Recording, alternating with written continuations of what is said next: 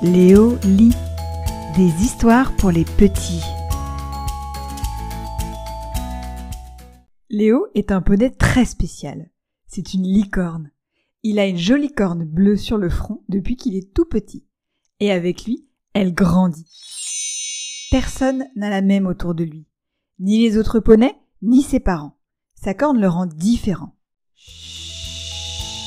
Léo lit. Découvrez la nouvelle histoire de Léo la licorne, un récit qui aborde le rapport au corps, la confiance en soi, la différence et l'intimité.